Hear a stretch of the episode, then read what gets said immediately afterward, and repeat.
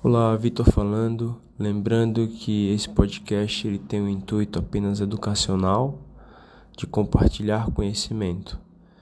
Ele não deve ser levado ao pé da letra para prescrição, para conduta médica.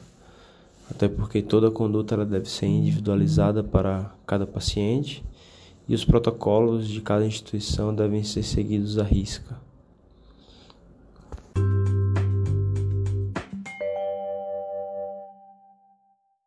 Olá, boa tarde a todos. Hoje vamos falar um pouco sobre transplante e rejeição. 40 a 70% dos transplantes cardíacos eles apresentam rejeição no primeiro ano. Isso com gravidade e graus variáveis. E a maioria desses casos acontece nos primeiros seis meses. Alguns serviços, inclusive, fazem biópsias seriadas nesse período de maior risco, mesmo com o paciente assintomático, para detectar uma rejeição de forma precoce. Outros serviços é, monitoram o paciente com relação a sinais e sintomas que sugiram uma rejeição e realizam uma biópsia, mesmo com, com um limiar baixo para a suspeita e para o desencadeamento do exame, realizam apenas quando o paciente apresenta um quadro clínico compatível. A rejeição aguda é a principal causa de morte nesses pacientes no primeiro ano e a apresentação clínica é bastante variável. Pode variar desde sintomas inespecíficos, como febre, mal-estar, mialgias, até sintomas compatíveis com disfunção ventricular, por vezes grave, seja ela disfunção ventricular direita ou esquerda. Podem haver sinais de inflamação cardíaca, como arritmias atriais, arritmias ventriculares e derrames pericárdicos. Na suspeita, a gente sempre solicita um ecocardiograma transtorácico para guiar o, a necessidade do paciente fazer uma biópsia endomiocárdica. Lembrando que no paciente de alto risco, mesmo que ele tenha um eco normal, muitas vezes vai ser necessária a biópsia a despeito desse exame normal. E em pacientes que têm disfunção ventricular associada à suspeita clínica de rejeição, muitas vezes é iniciado o tratamento mesmo antes da biópsia. Existem três tipos de rejeição, sendo que a hiperaguda acontece minutos a horas após o transplante e ela geralmente é gravíssima e evolui para perda do enxerto e morte no pós-operatório imediato. Geralmente esses pacientes precisam de suporte circulatório mecânico como ponte para um retransplante. Essa rejeição hiperaguda é causada por anticorpos pré-formados no receptor contra o antígeno ABO do doador ou antígenos HLA ou células endoteliais. Outro tipo, que é o mais comum, é a rejeição celular, que corresponde a uma reação inflamatória com predomínio de linfócitos T e macrófagos no infiltrado inflamatório. O terceiro tipo é a rejeição humoral, que acontece por ataque imunológico contra receptores HLA expressos no endotélio vascular do enxerto. O diagnóstico, como já foi dito, é feito pelo padrão ouro, que é a biópsia endomiocárdica.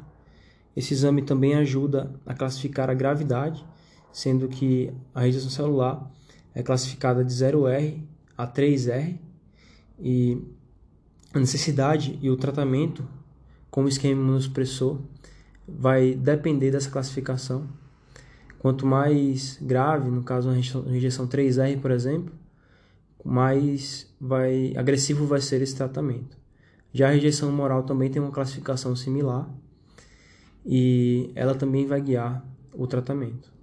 A biópsia endomiocárdica ela é feita geralmente com acesso central, geralmente um acesso por via jugular interna direita, é passado um catéter que vai, vai ser guiado por fluoroscopia ou um eco à beira-leito, e aí são retirados 3 a 4 fragmentos do endocárdio. Complicações possíveis são danos à válvula tricúspide, depois o catéter ele vai ter que passar pela tricúspide para acessar o ventrículo direito. Pode acontecer uma insuficiência tricúspide grave por ruptura e dano ao aparato valvar. Pode acontecer também, é bem raro, mas pode acontecer perfuração do ventrículo direito no momento da biópsia. Algumas arritmias podem acontecer, podendo ser um quadro grave com arritmias ventriculares e complicações associadas ao acesso venoso central, como por exemplo sangramento e pneumotórax. O tratamento, como já foi dito, vai variar com relação ao resultado da biópsia. Na rejeição celular, geralmente a rejeição 1R, ela precisa apenas de ajuste de imunossupressores. Já a rejeição 2R e 3R, ela vai precisar de pulsoterapia, com metilprednisolona 10 a 15 mg por quilo, de 3 a 5 dias de tratamento. Lembrando que sempre a gente tem que fazer ivermectina antes de pulsar o paciente, pelo risco de estrongiloidise disseminada. Em alguns casos, vai ser necessária a adição de timoglobulina, principalmente se for um paciente com a rejeição 3R ou se ela apresentar disfunção ventricular associada ao quadro. Já a rejeição humoral, ela costuma ser mais grave e o tratamento vai ser compatível com essa gravidade. Geralmente é feito pulso de corticoide, timoglobulina e em grande parte dos casos vai ser necessário plasmaférese para a retirada desses anticorpos que estão causando a rejeição e imunoglobulina endovenosa. E muitas vezes é ajustado também o esquema imunossupressor de longo prazo. A rejeição ela tem um prognóstico variável no paciente com transplante cardíaco, ela é muito comum e um grande problema no primeiro ano após o transplante, mas claro, ela pode acontecer após esse primeiro ano, principalmente em pacientes que não estão com aderência boa ao tratamento imunossupressor. E esses casos sempre devem ser discutidos com a equipe assistente do serviço, com a equipe responsável pelos transplantes no serviço, pois são casos complexos e que muitas vezes têm um quadro clínico frustro inicialmente e precisam de tratamento imunossupressor agressivo. Muitas vezes o quadro clínico ele é incompatível com a gravidade da rejeição. Então, sempre fazer uma anamnese detalhada, sempre pensar em fazer um eco transtorácico e sempre discutir o caso com a equipe do serviço, a equipe responsável pelo transplante.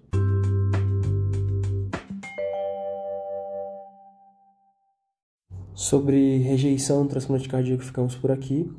Lembrando mais uma vez que é necessário sempre discutir esses casos com a equipe de transplante do serviço.